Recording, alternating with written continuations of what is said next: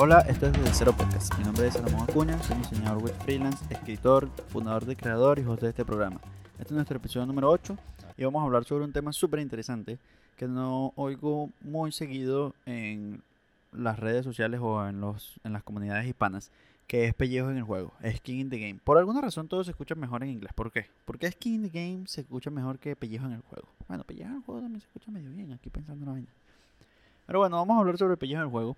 En el juego es un. Es como un concepto muy importante para tener en cuenta a quién recibirle feedback, cómo dar feedback, cuándo dar feedback y, y sobre todo cómo uno debería ver las cosas al momento de ser como un comentarista de las cosas, como una persona que juzga mucho, que habla mucho y hace poco. Ya vamos a ver por qué.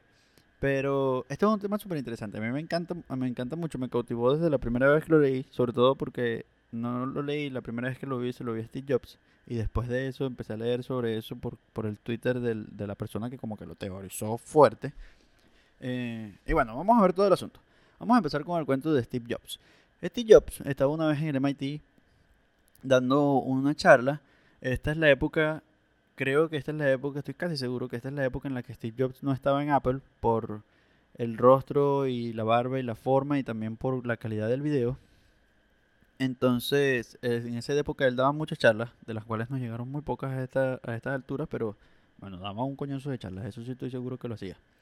Entonces Steve estaba en el MIT y él empieza su charla pidiéndole a los asistentes que levanten la mano quienes trabajan en empresas manufactureras. Y bueno, levantan la mano unos cuantos y dije, ah, qué bueno, hay unos cuantos aquí que trabajan en empresas manufactureras. Y luego pide que levanten las manos los que trabajan en consultoría, que son consultores. Y levantan la mano otros carajos. Ah, qué mal, bueno. Este, deberían ponerse a crear algo, les dice. y eso es terrible, pero bueno. Él, Steve era demasiado acidito. Entonces, él empieza su argumento diciendo que él no cree que haya algo inherentemente malo con la consultoría. Pero que cuando tú no tienes que asumir una responsabilidad, cuando tú te tienes que quedar en el largo plazo en un sitio para ver las consecuencias de los consejos y las decisiones que tomas, hay una pérdida de crecimiento ahí increíble, tanto para la persona que da los consejos como para la empresa que tiene que recibirlos, porque bueno, ellos básicamente tienen que resolver el peo que se decidió hacer, que decidió otra persona, sin que esa persona esté ahí en ese momento. Dado que a los consultores les encanta brincar de un lado para otro. Entonces, esto es muy importante porque cuando uno, cuando uno da consejos, cuando uno recibe consejos, tiene que tratar de recibir el consejo de una persona que se vaya a quedar contigo en la guerra, que se vaya a quedar contigo en la arena, pues en, en el campo de batalla. Si esa persona no se queda ahí, bueno, esa persona es un irresponsable. Eh, y esta persona rara vez Aparte se toman tan en serio como se lo tomaría una persona que sabe que va a recibir consecuencias o que va a haber consecuencias porque él toma una mala decisión que una persona que sabe que no va a tener consecuencias.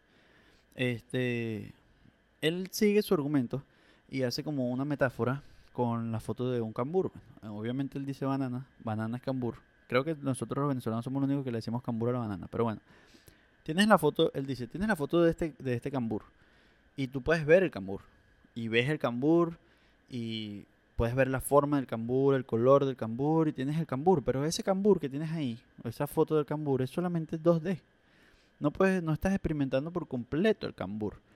Y puede que tengas muchas otras frutas. Puedes que hayas trabajado en el cambur, en la fresa, en el melón, en la piña, en la lechosa y tal. Pero ninguna de esas veces los has experimentado realmente. Y es que la única forma de experimentarlo es que tú crees algo. Es solamente cuando creas algo, cuando haces algo, cuando te comprometes con algo que puedes realmente experimentar eso. Entonces, hasta que tú no creas el asunto, tú no puedes realmente experimentarlo por completo, no puedes saborearlo, no puedes olerlo y no entiendes eso. No lo sabes, no lo entiendes. Tú puedes creer que lo sabes, en teoría y tal y qué sé yo, pero realmente no lo sabes. Entonces, esa es la importancia de tener pellejo en el juego. Pellejo en el juego es hacerse responsable de las cosas, crear algo, quedarse ahí en el largo plazo para tú este, hacerte responsable de las cosas buenas y de las consecuencias negativas que vienen de las decisiones que estás tomando. Eso es tener pellejo en el juego. Y esto es muy importante porque las personas que no tienen pellejo en el juego te van a aconsejar a ti de una forma muy diferente que lo haría una persona que sí tiene pillos en el juego. Obviamente la persona que tiene pillos en el juego va a ser mucho más cuidadosa con lo que te diga y se va a comprometer más porque sabe que lo que pase también le va a afectar a él. Entonces, Steve habló sobre esto como en el ochenta y pico. Ya esta es la edad, ese es el tiempo que yo calculo, el año que yo calculo por la calidad de la imagen y por la cara de Steve. Pero realmente no, estoy no tengo certeza de eso. Lo que tengo es solamente un videito así como un extracto que llegó a Twitter por mí gracias a David Perel. Ah, igual lo voy a poner como en la caja de la descripción. Pero luego de esto, en el 2018, un trader que tiene un background en estadística, en matemática y esas cosas, que se llama Nassim Taleb, escribió todo un libro sobre este asunto de skin in the game. Y lo que la, la teoría central, el argumento central en el, en el libro, es que en la economía clásica, en la economía, o sea, hasta este momento en la economía, cuando un agente de un estado, un agente económico de un estado o de una gran corporación, de una gran empresa, tomaba una mala decisión, usualmente eso se le atribuía a que esa persona tenía falta de incentivos. Pero lo que Nassim dice no es eso, y que parece extremadamente obvio luego de que lo escuchas. Lo que él dice es que estas personas toman esas malas decisiones y no les interesa tomar esas malas decisiones porque ellos no van a sufrir las consecuencias de esas decisiones que están tomando. Es así de sencillo. O sea, ellos obtienen los beneficios sí o sí, pero la persona a la que va dirigido lo que sea que ellos están decidiendo o están aconsejando puede tener una consecuencia negativa y puede irse para el foco, literalmente. Entonces, bueno, por más que por más que me que odio hacer esto, pero la verdad es que este es un ejemplo que queda perfecto con la política. Eh, yo trato de que esto sea un espacio libre de política, pero es que es demasiado perfecto. Cuando un político irresponsable toma una decisión que afecta, por decir algo, a las medianas empresas y luego esas medianas empresas cierran, ese político no deja de ser millonario. A ese político no le pasa absolutamente nada grave. El único que sufre las consecuencias y que se queda sin negocio es el pequeño empresario. Y esto es súper obvio, esto es súper obvio para los venezolanos. O sea, un grupo de imbéciles ¿verdad? Este, agarró el poder, empezaron a tomar decisiones como ellos pensaban que era la cuestión, porque eran unos intelectualoides socialistas, tomaron las decisiones, el país se fue para el foco, ellos están de pinga y todos los demás quedamos jodidos. Súper, ultra, mega obvio. Y esto pasa todo el tiempo, las políticas es súper común, pero también pasa en las grandes empresas. Cuando contratan consultores y los consultores dan consejos, la cuestión no sale bien y, y todo se va para la chingada. Esto pasa también en los bancos, cuando los bancos toman malas decisiones, pierden el dinero de la gente y entonces tiene que el gobierno salir a rescatarlo. ¿Y quién es el gobierno? El gobierno es el dinero de la gente, porque el gobierno no se autofinancia ellos mismos, el gobierno, el gobierno tiene dinero de la gente, entonces le botan el dinero de la gente y la gente tiene que pagar las consecuencias de que ellos hicieron unas malas inversiones.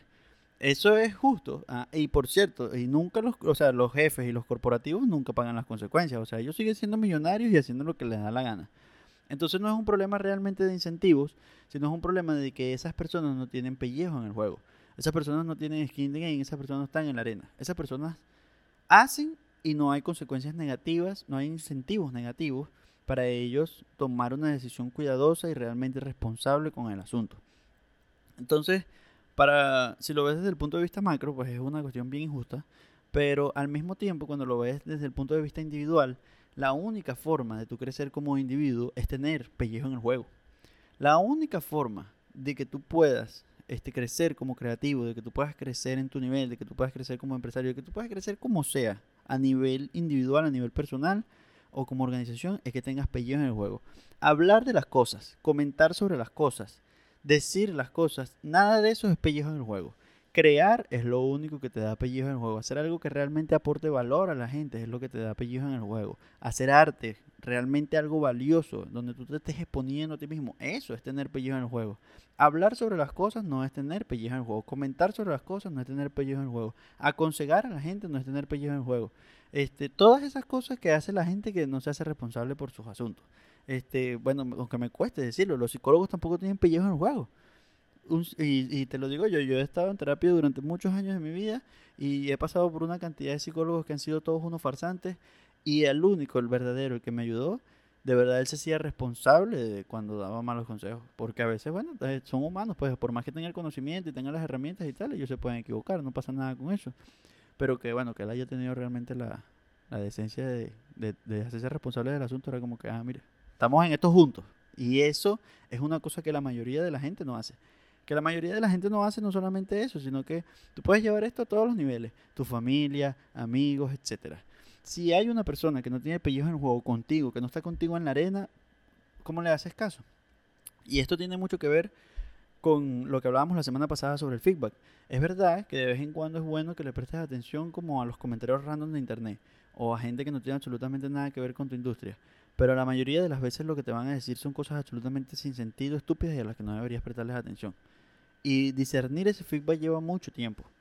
Entonces es mejor prestar atención a las personas que tú sabes que se van a quedar contigo en la guerra, que tú sabes que van a estar contigo en la batalla, que tienen el pellejo en el juego contigo, a tus socios, a tu familia, a tu pareja, a tus amigos de verdad, verdad, que van a estar ahí, que te van a aconsejar algo y cuando lo que tú le aconsejes salga mal, van a estar ahí contigo. Si esas personas no van a estar ahí contigo cuando la gestión salga mal, bueno, de poco sirve realmente que entonces que le prestes atención. Porque ellos se lo van a tomar a la ligera, porque no es su vida. Ellos no, no están teniendo consecuencias de eso.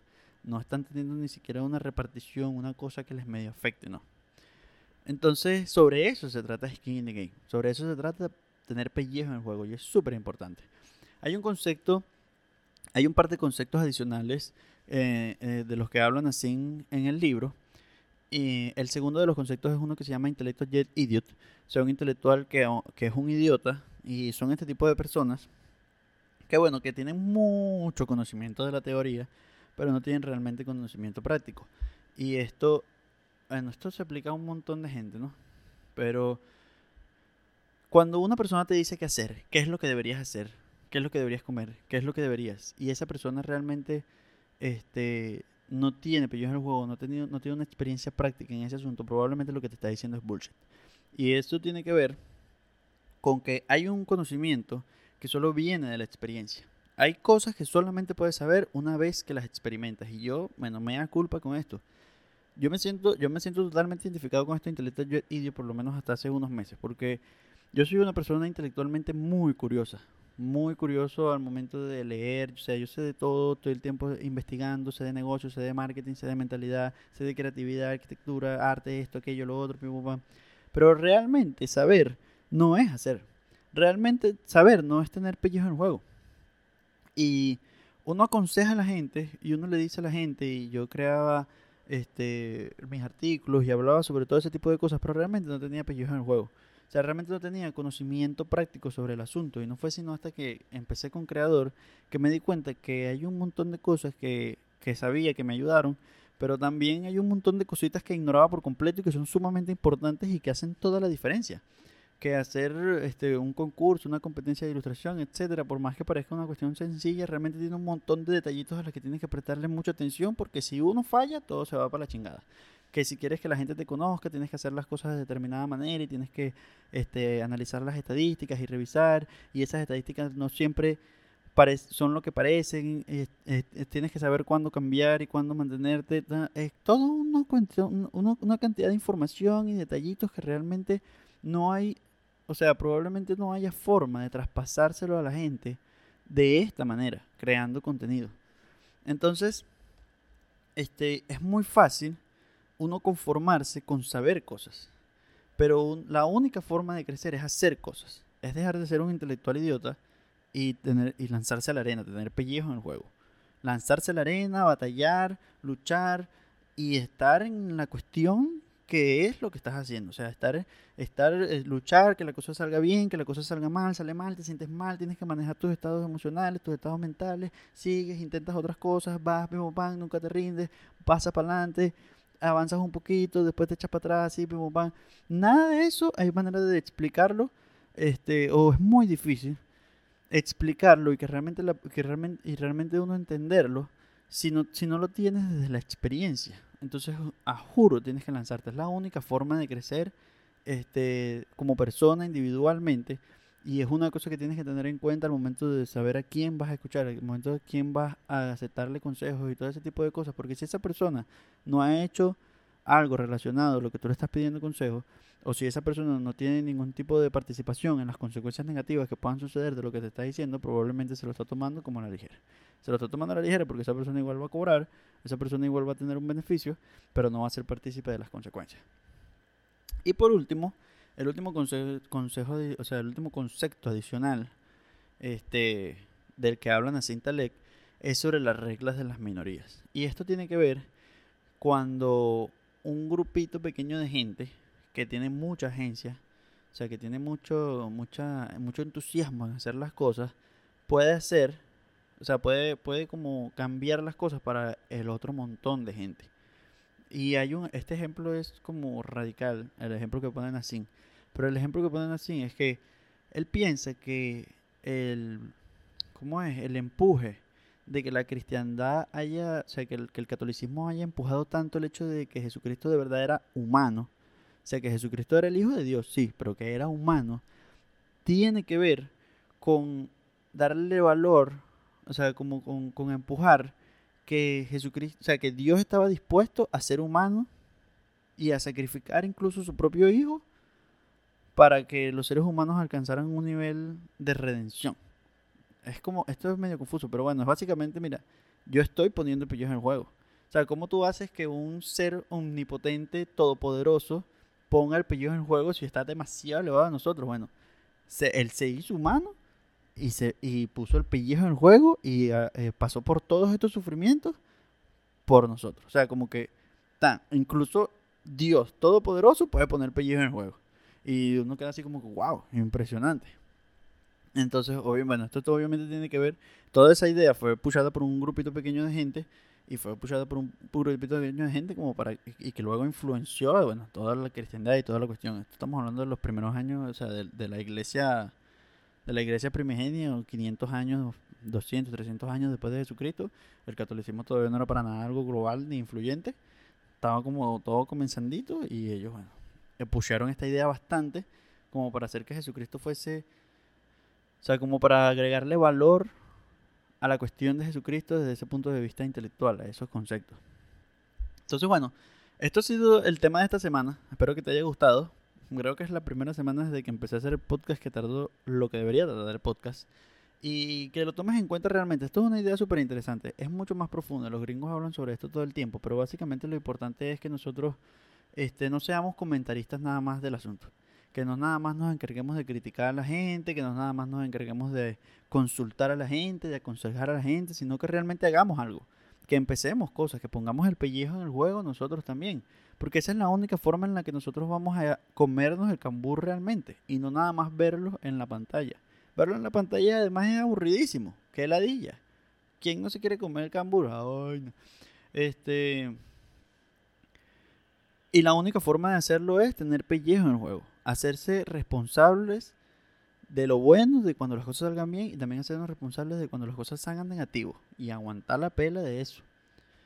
Entonces, bueno, ese fue el episodio de esta semana. Espero que te haya gustado. Si tienes alguna crítica, duda, me disculpo por haber publicado tan tarde. Esta semana fue terrible, pero lo publiqué. Lo publiqué porque tengo pellejo en el juego, chicos. Nos vemos la semana que viene. Un abrazo.